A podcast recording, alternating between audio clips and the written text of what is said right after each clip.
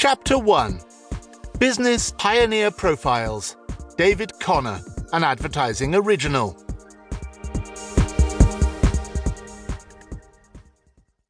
Part 1 When you think about famous films, you immediately think of the actors that appeared in them or the directors that made them.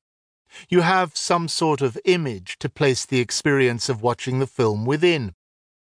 When you watch an advert on TV or see a poster advertising something, you have no idea of who was behind it or who made it. Even though some advertisements are extremely well made, the most important thing is the product, not the people behind the ad campaign.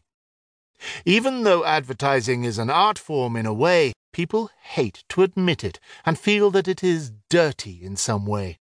They feel that it is art for money and not for artistic expression.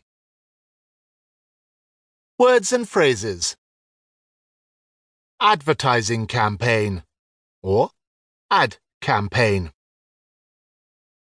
Questions Do people often know the names of the people who make a certain advert?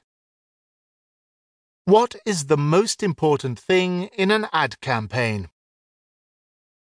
Why do some people think that advertising is a dirty art form? Answers Do people often know the names of the people who made a certain advert? No. People don't often know the names of the people who made a certain advert. What is the most important thing in an ad campaign? The product is the most important thing. Why do some people think that advertising is a dirty art form? Because adverts are made for money. Chapter 1, Part 2 Today's business profile is of someone who you've probably never even heard of, but you would have seen his work everywhere. David Connor left school at 16 and started working in the mailroom of ABC Advertising, at the time the biggest ad agency in London. He soon worked his way up through the business and was in charge of the company's major client contracts by the age of 25.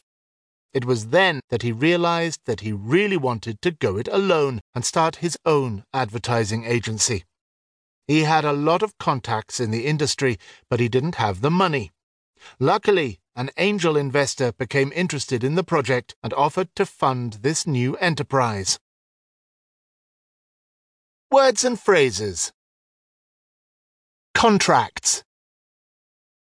Contacts. Angel Investor. Enterprise. Questions. When David was 16, what was the biggest ad agency in London? What was he in charge of by the age of 25? When he started his company, he didn't have a lot of money. But what did he have a lot of? Answers when David was 16, what was the biggest ad agency in London? ABC Advertising was the biggest ad agency at the time. What was he in charge of by the age of 25? He was in charge of the company's major contracts. When he started his company, he didn't have a lot of money. But what did he have a lot of? He had a lot of contacts.